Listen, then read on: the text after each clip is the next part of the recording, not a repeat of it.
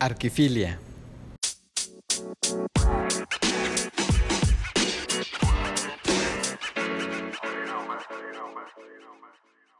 Mi nombre es Julián Aponte, del estudio Aponte Arquitectos. Nosotros estamos ubicados en la ciudad de Cali, Colombia. En este momento, eh, pues nuestro estudio se encuentra en uno de los eh, centros financieros más importantes de la ciudad, que es Unicentro, y eh, aquí tenemos un estudio, digamos, de, desarrollo de proyectos arquitectónicos en todas las fases, desde la estructuración, eh, el diseño arquitectónico, la construcción y la consultoría de proyectos.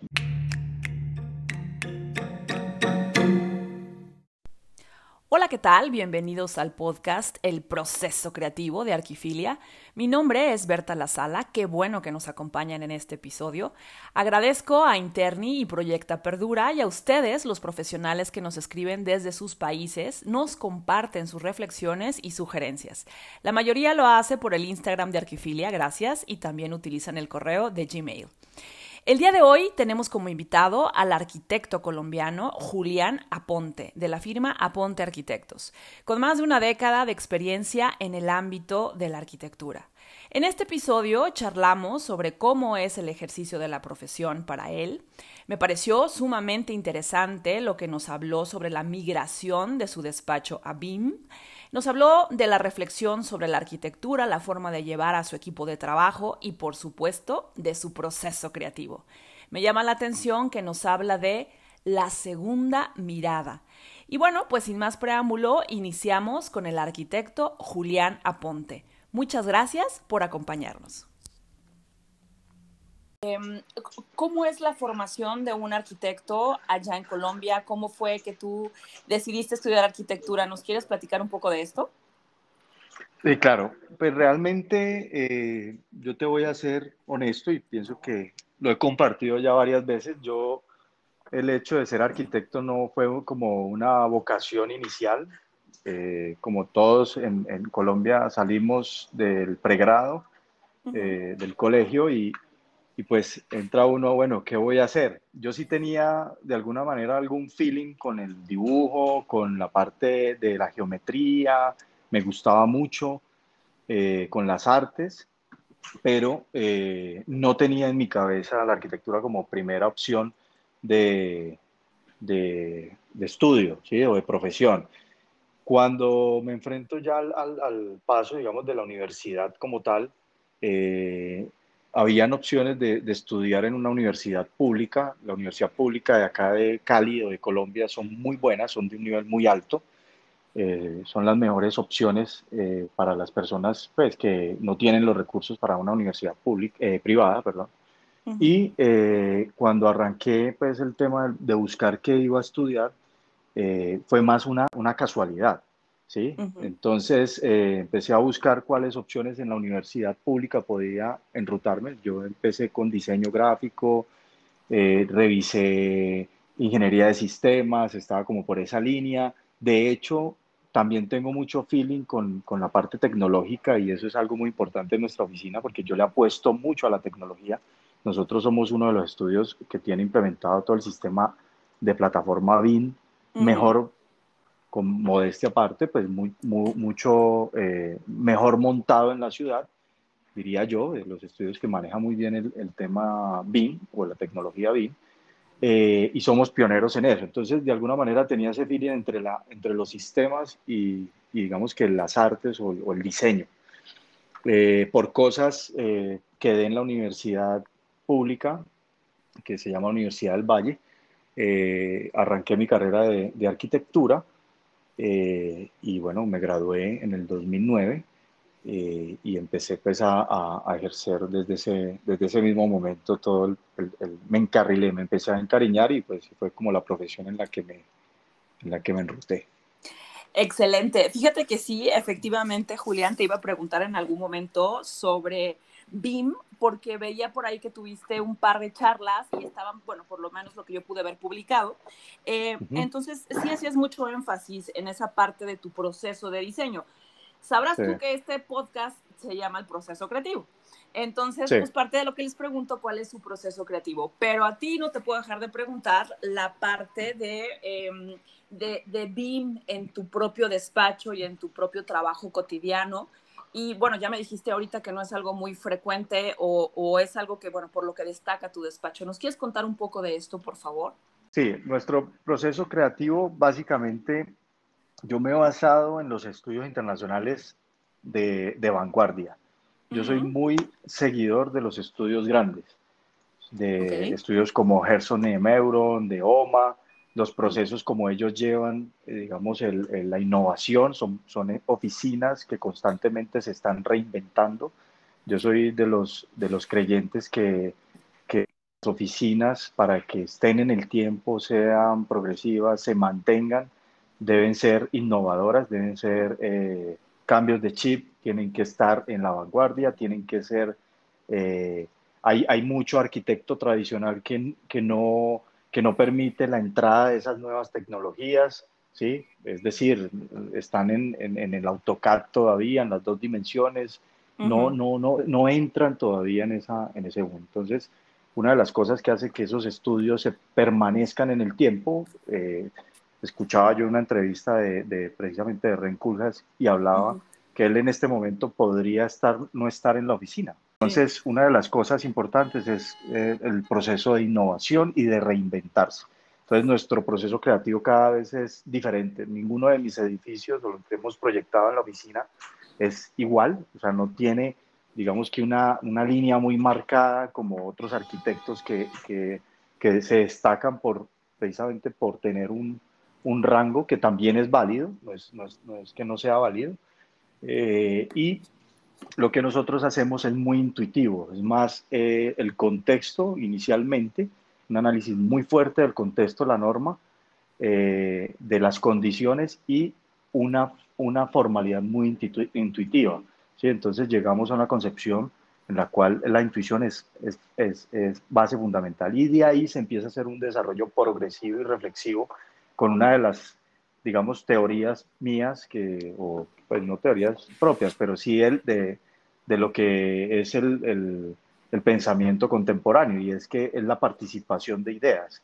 Yo soy de, los, de los que eh, soy creyente de que la segunda mirada, no soy de los arquitectos que se hace lo que yo diga, sino que todo el equipo mío participa de manera activa en, en, los proyectos y eso lo que hace es tener una segunda mirada. Entonces, eh, sobre eso reflexionamos las posibilidades, las múltiples posibilidades y llegamos a un, a un proyecto mejor consolidado, mejor, mejor destacado.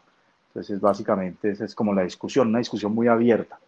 En algún momento eh, leí que decías sobre desarrollo crítico progresivo, un ejercicio evolutivo del estudio. ¿A qué te refieres con esto, desarrollo crítico progresivo?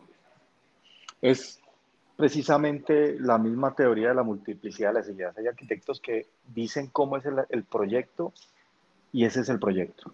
No hay una mirada adicional. No. Okay. Yo juzgo el proyecto, eh, ponemos el proyecto a una, a una, como digamos, como una vibración de, de, de, de juzgamientos, de críticas, y eso es lo que permite que el proyecto sea reflexivo y progresivo, porque de esa reflexión o de esa crítica se van construyendo ideas adicionales las cuales te permiten que de un modelo salgan múltiples eh, observaciones. Entonces, es, es, increíble cuando empieza otra persona externa de otra profesión ligada a las artes y te mira tu proyecto y te dicen, pero ¿por qué lo estás pensando así? ¿No lo miras así? ¿Por qué eso? Y te lo cuestiona. ¿sí? Esa segunda mirada es la que quizás eh, genera que el proyecto eh, crezca, eh, sea progresivo, sea reflexivo. Y, y, y, las posibilidades que se encuentran precisamente en la segunda mirada, porque las experiencias son diferentes. Eh, pues en varias cosas que he leído por ahí se dice que uno, uno diseña a partir de la experiencia, ¿sí? Uh -huh. de, la, de, la, de lo que ha vivido. Entonces, prácticamente las vivencias de los demás le permiten a uno también tener otras miradas, ¿no? Es diferente bueno. mi mirada del proyecto a la mirada de otra persona. Claro, totalmente. Julián, me hablas, bueno, lo atribuyo mucho lo que nos me estás diciendo eh, a los proyectos quizá un poco más grandes o, masivos, bueno, no masivos, no, perdóname, a proyectos grandes. ¿Qué pasa, por ejemplo, con una casa habitación donde tienes que cumplir las expectativas de un cliente? Ahí cómo entra esa parte de autocrítica o de, o de eh, darle a, la persona que es tu usuario lo que te está pidiendo. Eh, ¿cómo, es ese programa? ¿Cómo haces esa, cómo es la forma? Eh, ¿Cómo es que trabajas, por ejemplo, un edificio y luego te vas a una cuestión como una vivienda? ¿Qué pasa con el cliente?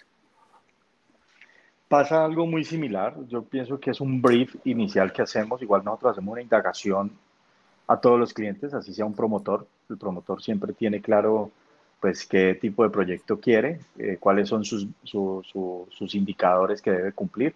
Y lo mismo es con el cliente, digamos, eh, doméstico o particular o, o, digamos, exclusivo, por decirlo, una casa o una, una, casa de habitación.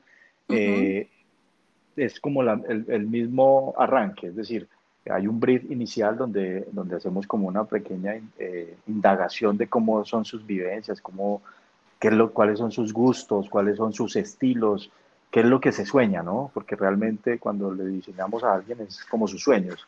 Y partiendo de eso hacemos una propuesta, eh, pues que para nosotros es eh, innovadora, es revolucionaria y que pensamos que va en el feeling de esa persona.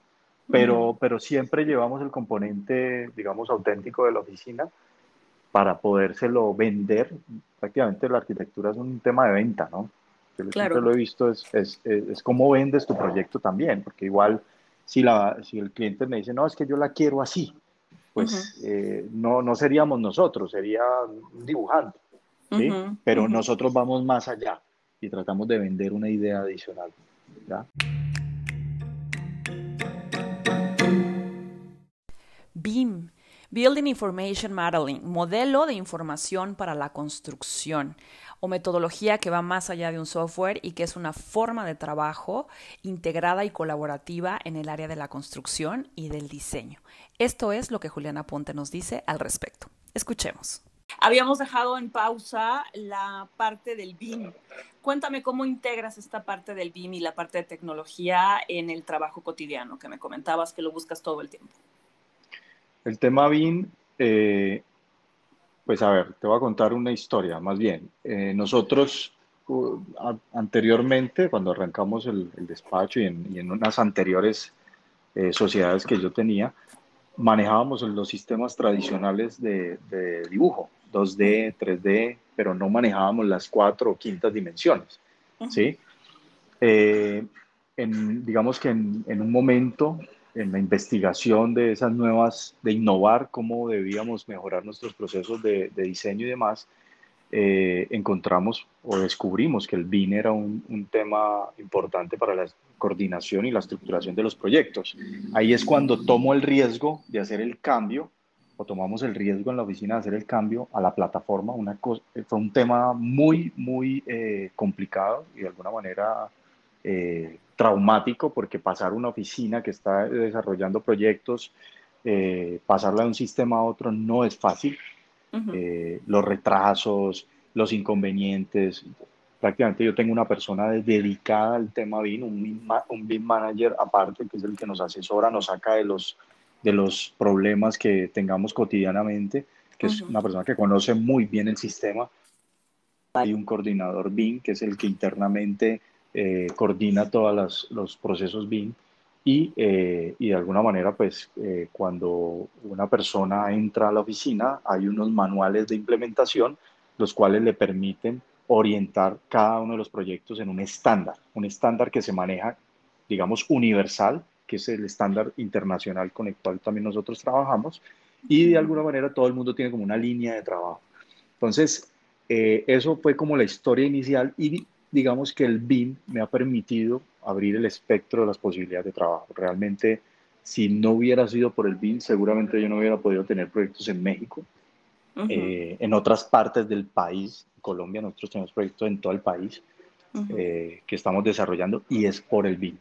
Entonces, eh, si, si me preguntas, es una herramienta costosa que genera un trauma inicialmente, cambiarlo, pero las, el espectro, las posibilidades, el, el, crecer como oficina ha sido magnífico. Realmente yo no era el mismo hace tres años.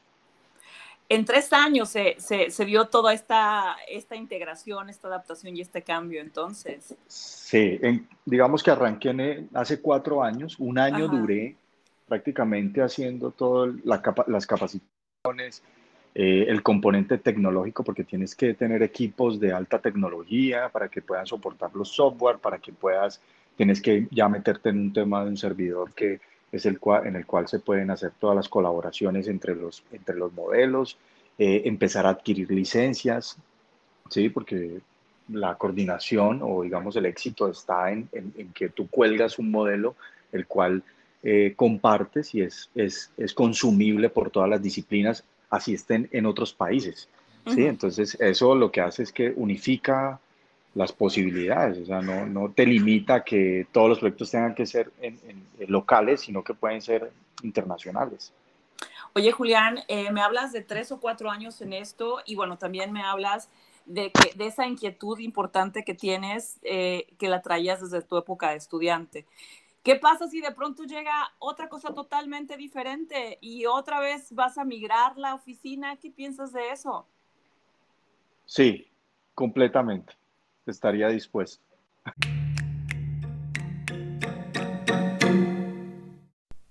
En este segmento le pregunto sobre la forma de trabajo en el equipo, dentro del despacho.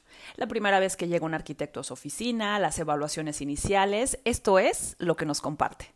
Cuando alguien llega eh, a, tu, a tu estudio, a tu firma, hay un encargo de algún edificio, veo que tienes muchos eh, edificios comerciales o de servicios, no sé si estoy, si lo digo adecuadamente. Eh, ¿Cómo abordan tu despacho? Veía yo también la parte que tienes un equipo, me gustó mucho ver en, en, Instagram tu equipo que lo tienes ahí. ¿Cómo abordan eso? O sea, ¿es una lluvia de ideas o se dividen por partes el, el, las, las fases del proyecto? ¿Cómo hacen eso? Nosotros, eh, un arquitecto, voy a partir desde la llegada de un arquitecto nuevo. Un arquitecto llega a la oficina y automáticamente tiene un encargo como arquitecto. Yo no tengo arquitectos eh, para que hagan otras actividades. Yo tengo arquitectos para que se dediquen a lo que, lo que ellos quieren hacer. Entonces, como yo tengo la oficina en cuatro, digamos, eh, dependencias, por decirlo de alguna manera, eh, una de ellas es la estructuración de proyectos. Nosotros recibimos mucho proyecto en el cual hacemos lo que llamamos aquí en Colombia cabidas, lo que llaman en México conceptuales, eh, y desarrollamos las posibilidades de ese encargo, es decir, tanto financiera, como eh, en, en, eh, ¿cómo es que le llamamos? En indicadores, que sea un proyecto realmente que tenga indicadores buenos. Los indicadores es que sea un proyecto viable económicamente. Eh, y esa estructuración nos lleva a posibilidades de proyectos. Hay encargos de consultoría de diseños. Nosotros tenemos mucha, digamos, demanda en proyectos comerciales, pero no solamente hacemos comercio, hacemos todo tipo de proyectos, hacemos desde comercio, eh, eh, corporativos, institucionales, clínicas, hoteles, centros comerciales, eh, deportivos. De hecho, en México hicimos un deportivo, proyecto que nos ganamos también por concurso, un concurso privado. y bueno, digamos que eh, multifamiliares, estamos estructurando mucho proyectos multifamiliares. Entonces, un arquitecto cuando llega a mi oficina, automáticamente aborda el proyecto.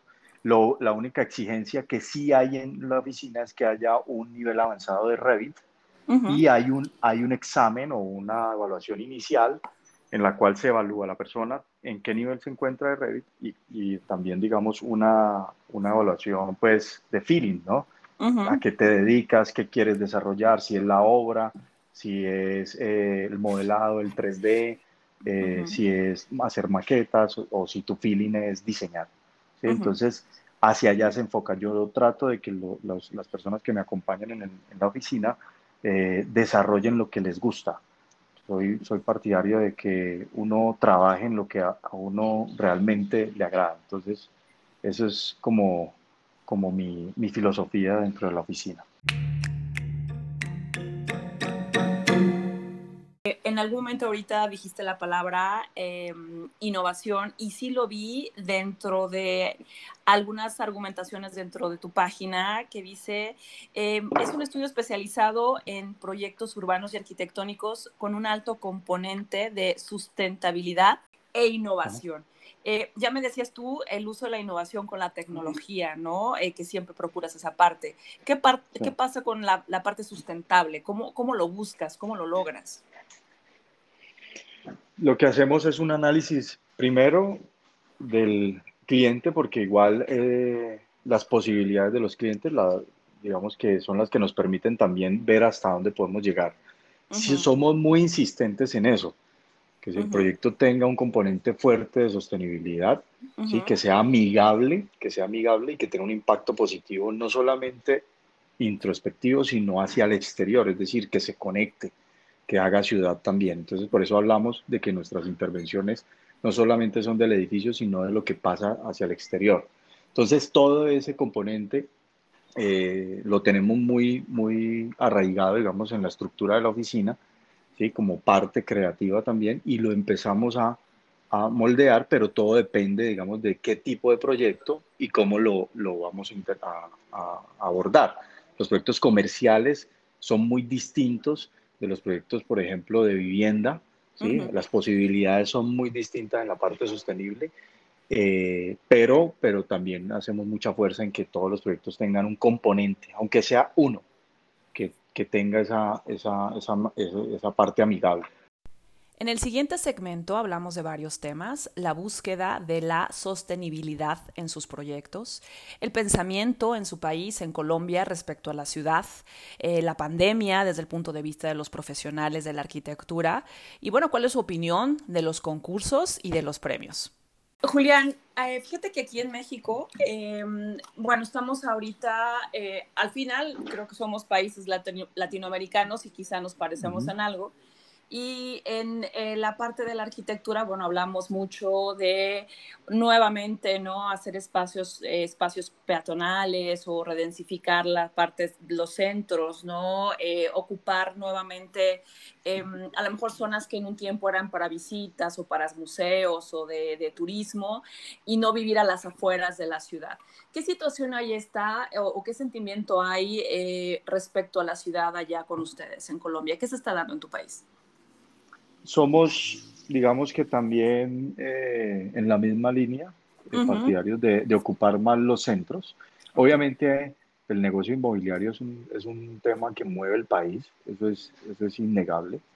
Es un aporte muy grande en, el, digamos, en el PIB de todos los países y eso, pues, el desarrollo inmobiliario se tiene que dar, pero sí soy, sí somos partidarios, digamos, en reflexión como arquitectos de que debemos redensificar los centros. ¿Sí? los centros deteriorados, los centros eh, que están desocupándose, darles una una vitalidad diferente y que se reinventen de alguna manera.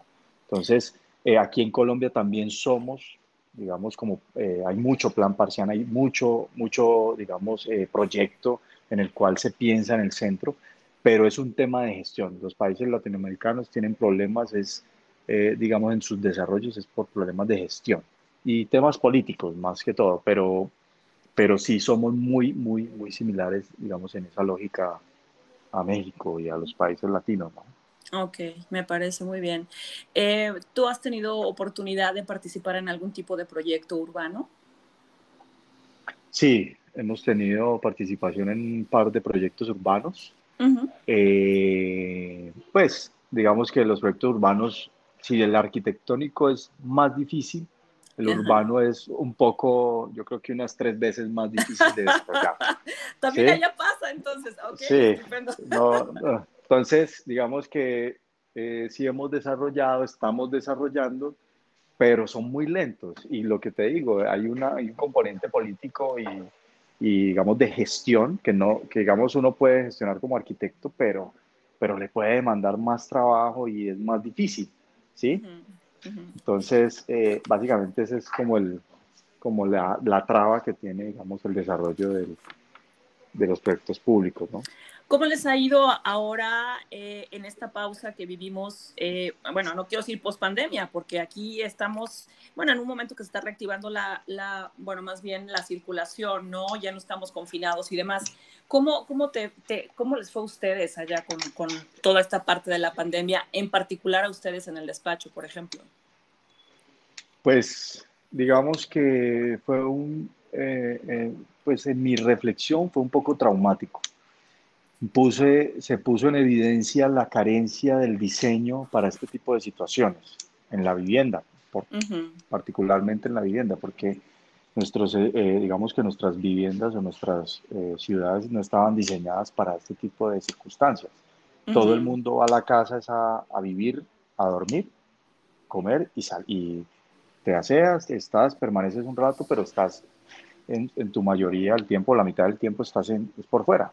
Entonces, cuando tú te enfrentas a tener eh, cuatro personas que tienen que asistir en la virtualidad, que tienen que hablar en un mismo espacio y resulta que no tienen los espacios adecuados para cada persona, todo el mundo hablando, eh, eso es traumático. El, cocinar, el que no pueda ir la persona que te ayuda, eh, eso prácticamente se, se, se vuelve un tema de de, de, que tienes que atender la casa y luego tienes que atender también eh, el despacho, era, era traumático, fue muy difícil para mí.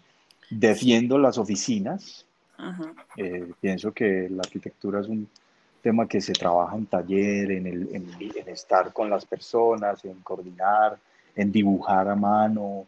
¿sí? Nosotros dibujamos mucho a mano todavía cosas, pues los esquemas, luego se lleva a la parte digital, entonces, esa, esa digamos, carencia de, de, interactuar fue difícil.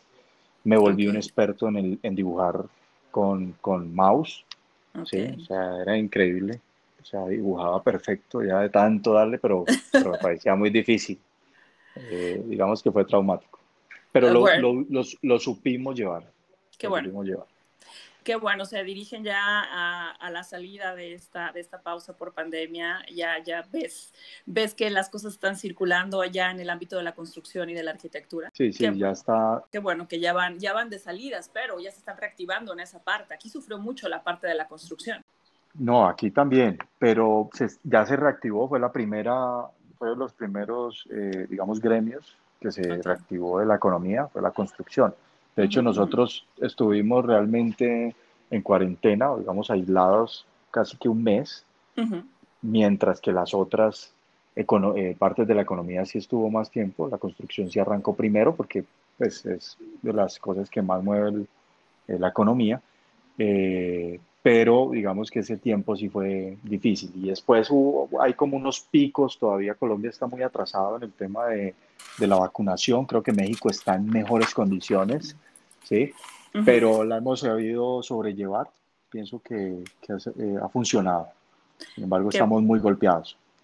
Eh, mencionaste hace eh, unas, unas palabras antes la cuestión de los concursos. a lo mejor algún concurso que se otorgó directamente o, mm, bueno, te quería preguntar, ¿qué opinas de la participación en los concursos? ¿Qué opinas que haya concursos? ¿Te gusta participar? ¿Es una oficina que está, que dice yo no hago esto? ¿Cómo ves el que todavía eh, se hagan concursos o se, se, convoque un concurso para otorgar tal o cual obra o proyecto? Pienso que es el, el, escenario más democrático en el cual hay las posibilidades de participar en proyectos grandes e importantes. Es donde se mide, el concurso es el, el, gimnasio de los arquitectos, diría yo. Es donde uno se, se ejercita, donde uno se exige, ¿sí? y donde uno da, digamos, más de lo que, digamos, en un encargo tradicional puede dar, porque estás compitiendo y tienes muchos riesgos. ¿sí? Un concurso demanda muchísimo, consume mucha energía, energía de todos los sentidos, económico, energía de la gente, de todo. Es, es un tema bien, bien bacano, es muy, muy, muy, muy, muy chévere, pero, pero, pero pienso que los concursos son son una herramienta o como una salida de, conocer nuevas propuestas, nuevas oficinas, de que sea más democrático, de que se lo gane el mejor proyecto, ¿sí? Eso me parece chévere. Ok, ¿sueles participar en muchos concursos? Eh, últimamente estoy participando en concursos privados. En muchos concursos que me invitan con diferentes oficinas de Colombia y, participamos y, hemos salido bien en un par de ellos. De hecho, Qué ya bueno. estamos desarrollando. Maravilloso. ¿Y qué opinas de los premios, Julián? Acá luego se dan muchos premios o reconocimientos, está el Colegio de Arquitectos o está la Academia Nacional de Arquitectura eh, y de pronto hay también organizaciones que, reconocen ¿no? A, lo más destacado del gremio. ¿Tú qué opinas de eso, de las premiaciones a los colegas? No, ese es como el, el incentivo, ¿no? El trabajo. Sí, me parece, me parece que es un, es un, eh, es un tema importante, uno poder tener como esa, ese incentivo de que reconocen tu trabajo. ¿sí? Le pedí a Julián si nos hablaba de un acierto que tuviera en mente y que le haya causado una satisfacción en su trabajo cotidiano. Esto es lo que nos comparte. ¿Escuchamos? Sí, precisamente anteayer tuve una videoconferencia de un proyecto que estamos haciendo en Cartagena. Eh, es un centro comercial y resulta que el, es una, Cartagena es una ciudad de mucho calor, hace mucho calor porque es, una ciudad costera. Eh, eh, uno, el, el, el dueño de la compañía constructora hace la siguiente afirmación. Dice, eh, qué centro comercial tan agradable, no sentí calor. Entonces, ese, esa afirmación pues eh, nos pareció muy, muy oportuna porque precisamente lo que planteamos en el, en el proyecto como, como ese elemento que iba a generar eh, que ese proyecto no fuera tan caluroso funcionó. Las corrientes de aire, la circulación del aire caliente, las salidas, eh, por una, digamos, un vacío central que, que, estamos manejando, el cual estamos calentando en la parte superior, la recirculación del aire y demás. Las entradas de aire que se dejaron entonces funcionaron, entonces fue un acierto muy, muy chévere, muy importante. Qué bueno. El, reciente, digamos que el, que el que vivimos ahora. Yo soy muy de los vacíos, ¿no? Ajá. De, de, dejar vacíos en los edificios, no sé por qué. Como un feeling ahí.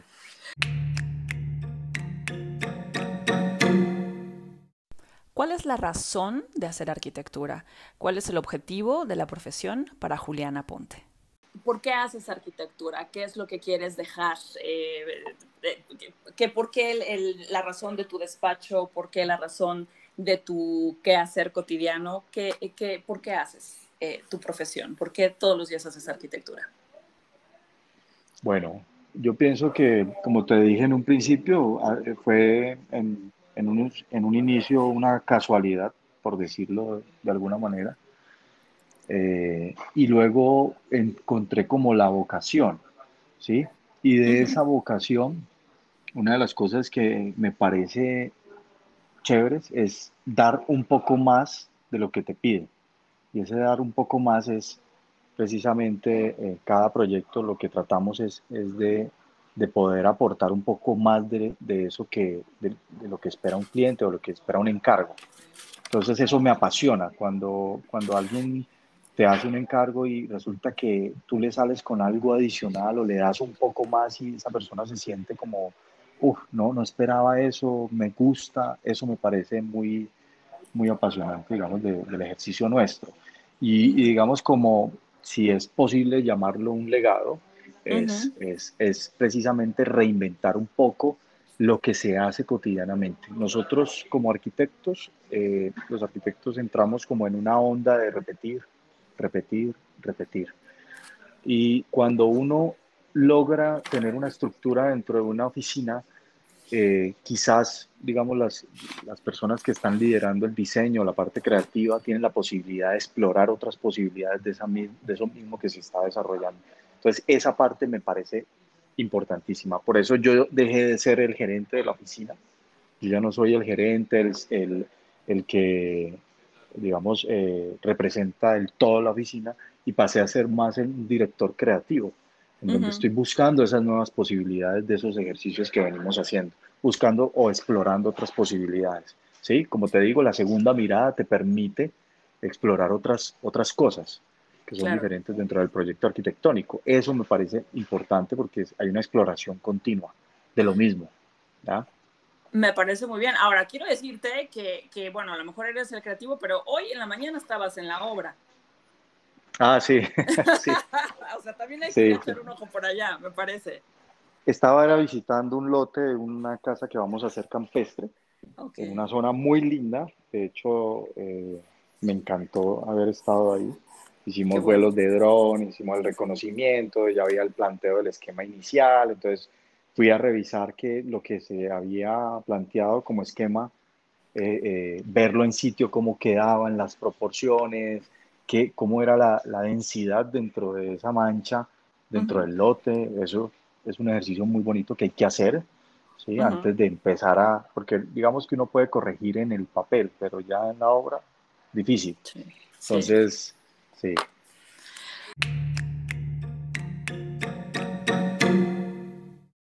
Y bueno, antes de terminar, le pregunto qué espera para el despacho Aponte Arquitectos, hacia dónde va, eh, qué es lo que viene. Esto es lo que nos contesta. ¿Qué esperamos? Eh, esperamos desarrollar proyectos de toda índole. ¿sí? Queremos enfrentarnos a todo. y, eh, y, digamos que en lo que estamos en este momento proyectados es a crecer. crecer tanto como oficina como, como recurso digamos, humano, intelectual, en el cual pues, la idea es vincular pues, otras disciplinas del, digamos, del diseño, del arte y demás, y eh, la proyección es crecer, crecer como, como oficina y pasar, digamos, a, a otras, a otras esferas de, del país o quizás internacionales. No lo sé, pero estamos en esa proyección. Excelente, pues así sea. Eh, Juliana Ponte, arquitecto eh, colombiano, muchas gracias por haber estado con nosotros en el proceso creativo, el podcast de Arquifilia. No sé si finalmente quieras agregar algo para las personas que nos escuchan, que son muchas y que les gusta escuchar, eh, bueno, pues a los profesionales que hacen la arquitectura y en esta temporada vamos a tener a muchos arquitectos latinoamericanos. ¿Algo que nos quisieras compartir? No, pienso que Ah, muchas gracias por la invitación. Me siento muy honrado. Realmente, eh, digamos que en Colombia hay arquitectos excelentes, hay muchas oficinas muy buenas. Reconozco que tengo unos colegas, tenemos colegas o hay una, una competencia muy buena. Y lo mismo los mexicanos, yo admiro mucho la arquitectura mexicana. Soy muy admirador de, de los, de, de, los edificios eh, que he vivido en México y, nada, muy agradecido contigo eh, por esta invitación y por participar en esto. Es un honor. Muchas gracias.